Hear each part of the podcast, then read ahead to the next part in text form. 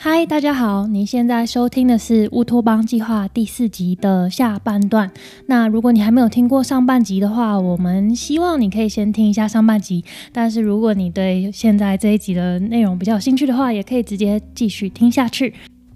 下半段呢，我们整理了在农村还有在都会区，分别有一些我们觉得很有趣的案例。有的社区营造呢，起头的很风光，但是渐渐失效；有的社区呢，一直默默无名，但却成为最强而有力的社区守护者；还有的呢，已经推翻了一个地理界限的框架。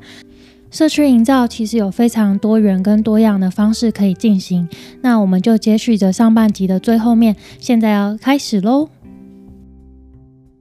所以，像刚刚在谈那个，我在讲月经港灯节，以艺术作为一种媒介，然后去打开地方创生的一个可能性的一个模型。月经港灯节它曾经是一个非常不错的一个 sample 在台湾，但是我觉得它如果现在目前要调整的话，其实它可以考虑像日本的。不论是这个大地艺术季，或者是濑户内海艺术季，或者是月后期有的艺术季，他们这几个艺术季其实都会给地方更多的时间。譬如说，濑户内海艺术季就是三年才举办一次，它让那边的地方在经历过很密集的这个艺术季的一个冲击的一个过程，无论是观光客进来，或者是他们在筹备这些公共艺术的过程之中，他们有给地方一些休养生息的一些空间。对对对，那像月经港灯节。现在目前就是一年一次，就太紧凑了。对啊，太紧凑了。地方的艺术能量，或者是地方的文化，能不能在一次又一次的活动的艺术节之后，有一个比较好的反刍，或者是一个反省？啊，然后再重新再创造的一个过程，其实我觉得对地方来说是一个很大的压力。那导致说他现在好像变成一个例行公事，每年都要办一次，把预算消耗掉的，也会下降。对啊，把预算消耗掉了一个活动而已。我觉得地方的发展，你是要给他时间去酝酿，然后给他时间去慢慢的演化演变的。那如果像刚刚说一一年一次的去办这个东西，你。只有有限的时间、有限的经费，还有有限的精神、精力跟创意，对，然后就是一年一度的为了这个活动，对，真的是本末倒置的状态。那我认为就是地方文化节，我觉得也是 OK 的，可是它的办理的方式，或是我们期待它的那个效益可以往下延续，而不是只有在活动期间产生这种边际效应，然后赚到的都只有摊商的话，对，那它势必是要再去跟地方。做更紧密的结合，跟地方的产业做更紧密的结合，而不是只有是夜市摊位的这种方式去做互惠，因为那那个东西真的是很短暂的。嗯，那如果是月经港这里，我其实真的很喜欢他一开始的概念，然后他之前我参加过几次，也都是对那边的地景产生很好很好的印象。对，他是为月经港打造了一个很好的品牌。嗯，那这个品牌其实是当地的店。家可以好好去运用的，可是你不必等到发生节日的时候，你这里。才是那个吸引人的地方，因为他为你打造的这个月经港品牌是大家都认得了，月经港是一个漂亮的地方。就算这些艺术品离开了，我的月经港还是一样漂亮，而且它是人潮少又很悠闲的地方。对，没错。对啊，那这样子的话，其实我们当地的店家其实他还是有，就是因为月经港灯节产生了其他的发展路线，嗯，不必等到活动发生的那个时候。对，没错，就是这样才是比较永续的一种。发展的一个方式了，你不用等到就是说一年一次的收成哦才能够生存这样子，我觉得这个是一个很重要的东西。这边也想要去跟大家分享说，地方一定要有特色，才叫做是一个好的社区营造或者是一个好的地方创生的案例嘛。这边 Mark 想要分享一下，我曾经有一段时间就是去过美农当志工，美农是一个大家比较陌生的一个地方，可能大家对它就是一个。客家聚落或者是客家的农村，那其实他们当地也有所谓的地方博物馆的，这些东西都有。可是啊，其实如果你完全没有做功课就去美农的话，你会觉得那个地方就是一个没有什么特色的地方，就是几栋矮房子，然后 有一个地方文物馆，然后除此之外，你可能就会对那个地方很陌生。可是呢，就是说地方一定要有特色吗？其实这个东西，我我觉得可以打一个问号。那像譬如说美农，它就是一个。还不错案例，你直接去那个地方的时候，你就会觉得它就只是一个农村，它没有什么自己的特色。但是呢，啊，如果你知道在那边地方的人是怎么集结起来一起来做事情的话，你就会觉得那个地方超有趣。嗯，那我在这边就想要分享一个案例，就是这几年就是啊有一个乐团叫做声响乐队，它算是蛮红的。那其实他的主唱林声响就是来自美浓这个地方。那他们最有名的就是所谓的农业摇滚嘛，就是说他们以诉说农村发展，或者是说农村遇到课题的故事来进行一个音乐的创作。那这几年也获得了不错的成果，包含不止拿过金曲奖，也拿过金马奖。呃，包含那个大佛普拉斯的那个配乐就是他做的。对，其实声响乐队他最早的时候，他就是这个主唱林声响，他是一个美农人，他也是离乡到台北念书，到丹江大学，就是民歌非常有名的一个啊学校，所以他后来也喜欢上了音乐。那他透过音乐这个东西去回顾他自己的家乡。那在当时啊，就是大概一九九零年代，美农就有一个所谓的反水库运动。那因为就是当时的国民党政府想要在啊，美浓这个地方盖一个大水库，去让高雄和屏东的都会区可以使用水。可是这个大型的水库计划可能会影响到美浓当地这个农村的一个生活的一个方式，还有他们的生态。那另外一个很重要的重点是，它盖在地震带上面。嗯，所以这些地方的居民就是对于中央政府的这样的规划，其实有非常大的一个反弹。嗯，那当时林声祥就是透过音乐去带领这些居民去台北做抗议，也因为后来的政局有一些变动，最后这个反水库运动算是成功结束。对，那只是说没有水库之后，地方的居民有这样的抗争的一个默契，还有他们一个凝聚共识的一个过程呢，他们最后就把抗争的力量转为进行社区营造，还有他们共同决定。啊，社区发展未来发展方向的一个方式，这样子，后来就有所谓的美农爱乡协进会出现，那最后就变成美农这个地方，他们地方发展，大家一起决定有共识的一个团体，还有他们社区营造的一个组织，这样子。那我觉得这个就是还不错的一个发展的方向。那现在，譬如说美农他们的农业。他们也是有非常多元的，他们那边有生产毛豆，也有生产水莲，或者是过去的烟楼或者烟草这样的产业，也被他们重新去做包装，或者是去做再现这样子。其实我觉得这个都是蛮有趣的一些过程。所以一个地方的地方特色是不是最重要的？是不是地方创生的唯一的一个成功的方法？嗯啊，这个东西我就觉得不一定是这个样子，最重要还是这些居民有没有办法链接在一起，然后。一起做一些事情，让自己的社区变得更好，或者让自己的乡镇变得更好，这个是更重要的事情。对，刚刚讲到这个美农这边的那个爱乡协进会，他们在执行的一些事情，也让我想到说，花莲这边有一个叫牛犁社区的地方。那牛犁社区其实，在如果是社造界，就是呃，如果主要是从事地方社区总体营造的单位，可能对牛犁社区其实都耳熟能详，因为牛犁社区这个地方。我真的觉得酷毙了，因为真的吗？可是我自己是没有听过哎，真的吗？哦，好好，不好意思，没有，我刚我刚刚以我自己，我可能不是社造咖，就是我我的意思是说，其实未必你地方创生做得好，就一定会很有名，或者是说不代表有名就是一个好的社区营造，或者是地方创生。没错，因为其实我觉得地方创生或者社区总体营造这件事情，名声真的不是一切，它因为整个核心的目标是当地能不能够。好好的在他们的家乡或者他们喜爱的这个地区环境持续的生活，是，然后他们的工作。他们的呃生活环境都是好的，都是逐渐改善的状态。那刚刚讲的这个牛犁社区就完全符合我们现在讲的这种概念。它其实它完全不是要走观光发展路线，是。但是它的社区发展协会，它的这个愿意为社区尽一份心力的团体，慢慢壮大到它现在有四十几位的。的工作人员是在这个社区发展协会里面，嗯，这是一般社区发展协会里面梦寐以求的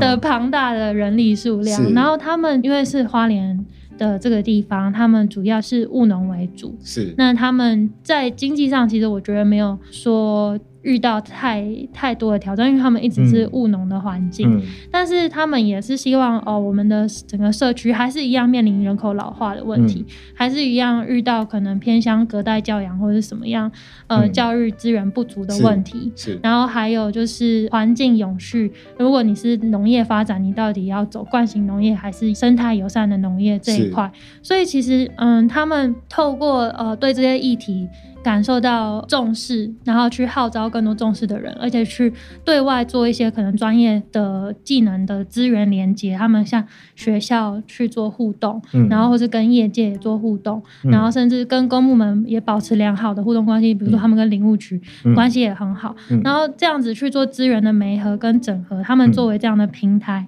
然后把资源带进社区里面，然后进而让他们的社区可以在刚刚说的工作环境。跟生活环境、产业面，通通都受到一些保障。是，那这些保障还有就是整体的，呃，可能是运作更顺畅，或是他们也可以获得比较好的资源进到社区里面来。对呀，所以其实社区要发展，不是说丢一个大型的公共建设，或者是盖一个超级大饭店，就代表说那个社区有发展。其实我觉得回到。本心呐，就是说地方创生本身其实就是地方的人如何一起走下去，而且活得更好一个方式。其实我觉得现在目前在各个乡镇。最直接可以解决的问题就是面临高高龄化的社会，你自己盘点你自己家乡的乡镇，你们家乡的乡镇未来如果不是每一个人都可以开车，都适合开车的话，你的老人家、你的爸爸妈妈、你的阿公阿妈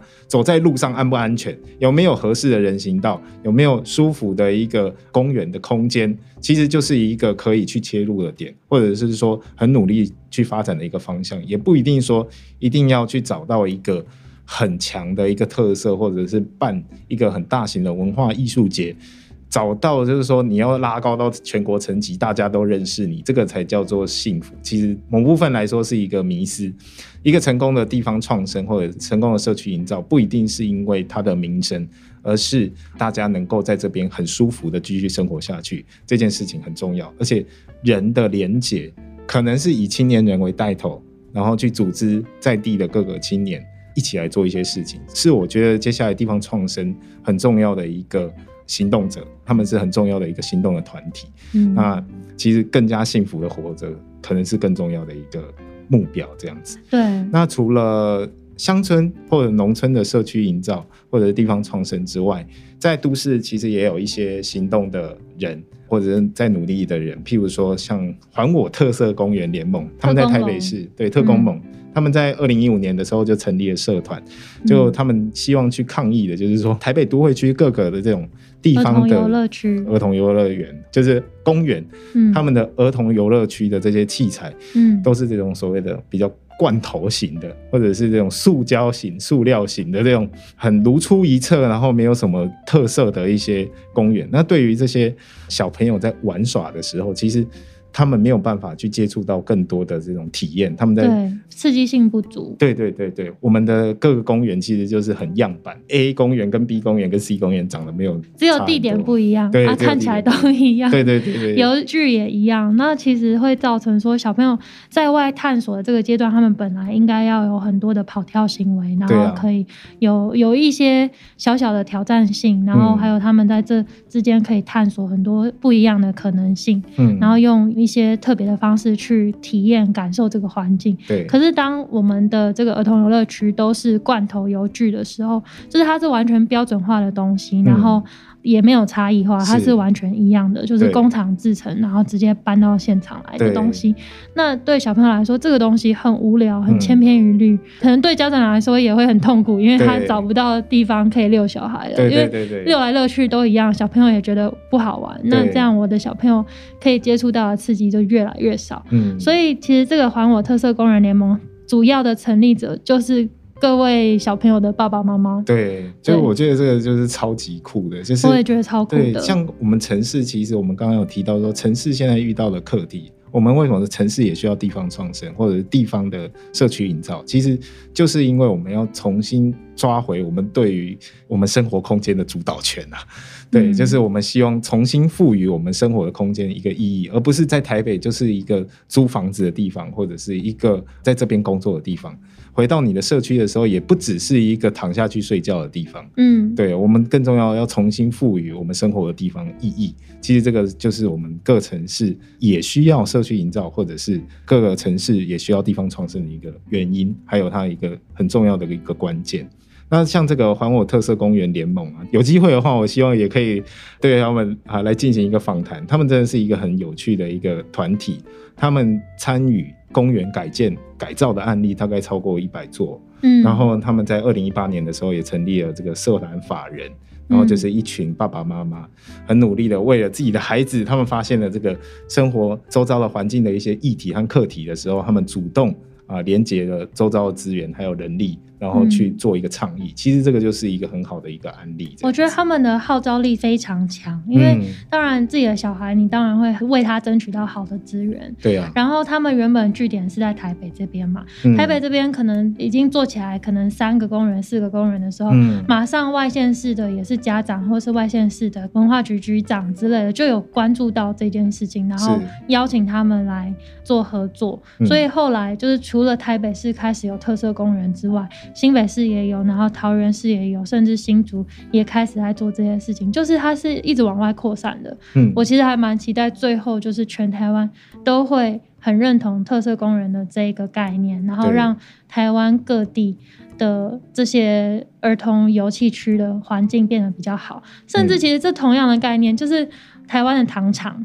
台湾的糖厂好多，然后这些糖厂其实它现在也是有一点。千篇一律的概念，其实可能是五年前、十年前的糖厂，它的。转型的模式是真的千篇一律的，对。但可能近五年也开始有一些差异化的现象了，是。对，我觉得这件事情是好的，只是它的推动力并没有像刚刚说的这个特色工人那么强，因为特色工人是非常在意这件事的一群人，这些家长们为了自己的下一代，为了自己的小孩子去争取一个更好的环境。嗯，那整体的台湾社会应该也有很多这些隐藏的大家很重视的事情，嗯，然后等待着同样重视。的这样的人集结在一起，然后去推动，对啊，他其实也也比如说，嗯，机车的路权呢，嗯，或是脚踏车的使用道路的一些规范的调整，其实都有可能用这样的方式去进行，嗯，对啊，那这个就是比较都会的方面，它比较不一定是地区导向的，嗯，它会变成是你的生活需求导向的东西，嗯，对，然后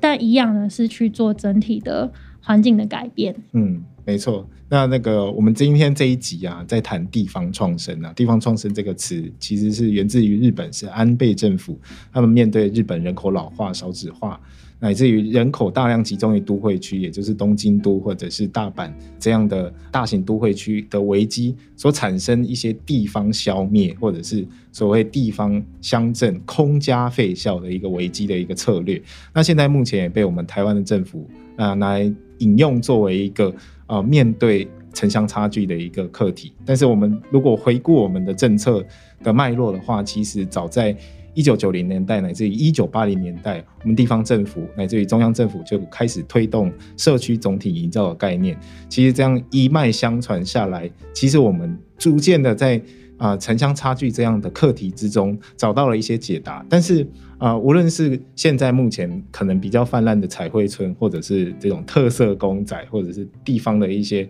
艺术季这样子，其实我觉得创新和创意是。更加重要的东西，嗯啊，那我们如何避免路径的依赖？过去的成功的案例会不会让我们变成依赖它，或者是只是再制它或复制它？我觉得这件事情是我们现在需要面对的课题。过去一开始的时候，彩绘村可能其实也是一个还不错的一个社区，找到自己自明性或者是特殊性的一个策略和手段。其实一开始可能是的，可是后来。当这个彩绘上面都是一些开花，看遍地开花，但是甚至是画一些跟地方完全没有关系的小叮当啊，就被玩烂。对，这个就会被玩烂这样子。我觉得就是这种玩烂了的故事真的太多。对，那最典型，刚刚说才会讲，对，可能一开始就是台南，嗯，台南先做了一个很好的蓝晒图，对对对，非常的在当时的社会上是非常新颖的东西，对对对对对。然后那个时候也刚好就是拍照手机。正开始就是大量使用的时候，然后 Facebook 这种社群也是开始大家都有在使用，所以开始大家喜欢找地方拍照，然后蓝晒图就是一个很好的景点，那就就变成后来。各地都会想要，我要弄一个可以拍照的地方，对，我要弄一个蓝晒图，我要用一个完美打卡景点这样子，然后就各地都有，然后一模一样的东西一直复制，一直复制，一直复制，导致其实后来那个打卡性完全消失，大家不一定真的想去拍了，因为它太没有。内涵了，对对对，它也没有那个独特性存在，它消失了，对，这样真的很可惜。对，像我就觉得最近那个所谓的宜兰的抹茶山，让我觉得心惊胆跳啊！居然有地方的民意代表积极到说要在那边盖一个缆车哦，千万千万唔通啊！拜托拜托，开核心没有？这个盖缆车的概念其实跟盖天梯的概念是一模一样的。你想在这边。盖缆车不过就是盖了一个会动的天梯。对啊，可是我们如果回归本质，大家会喜欢去抹茶山这样的地方。其实最重要还是它自己的自然地景本身啊。嗯，对。然后它有一个踏青的效果存在。对啊，对啊。那你把它弄得像是 对啊，你只是要送网红上去，然后为了他们盖了一个缆车的话，我觉得这个完全是千万堂啊，拜托拜托啊。对，就是我觉得这个资金真的应该花在别的。对对对，没错，宁可把那一些资金拿来维护那个地方如何永续发展下去嘛，就是那个步道的维修啊，做一些小小的改善或者是小小的维护就好，不要花了几，可能这个我看应该也是要几十亿的钱去盖一个可能会破坏整个自然景观的一个东西。真的，我觉得一个地方它的吸引力并不是来自这种建设。他他如果本身的体质调整好的话，对，他再怎么偏远，大家也是冲过去，真的是不用担心这件事。对啊，就是我们真的要转换一个概念，不是一天到晚想着要怎么让大家来，而是我们有没有办法让一个地方在地方创生的行动之下呢？我们要拜托大家不要来。对，我觉得我们如果换一个转一个念想，我觉得我们的地方创生可能会更成功的。嗯，对，像司马库斯啊，或者是哦，有一些木古木鱼，对，木古木鱼这样的地方，其实他们就是好到一个程度，让他需要去限制他的游客的数量。然后为了要永续的发展，保护当地的景观或者是社会文化，他必须要拜托大家不要来这样子。对对，其实这个也跟地方的观光发展的一些限制或是条件有关，就是有些地方真的是不太适合做这样大型的观光行为，所以它本身具备的特质很吸引人。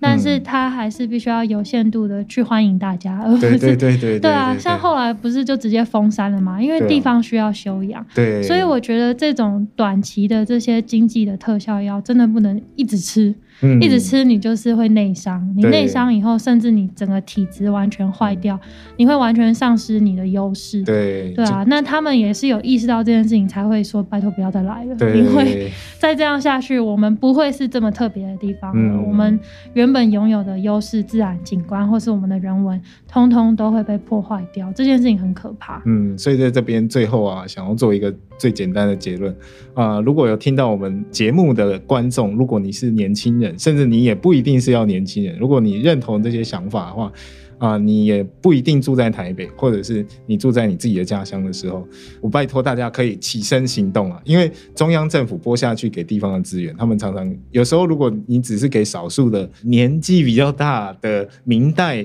他们虽然很热心，他们就会想要做很多事情，可是未必这个东西是啊，现在目前社会。啊，所需要的，譬如说在抹茶山盖缆车这件事情，我觉得那个真的是太过时的一个观念了。地方要治标不治本。对啊，地方要建设要发展，不是这种发展的方式。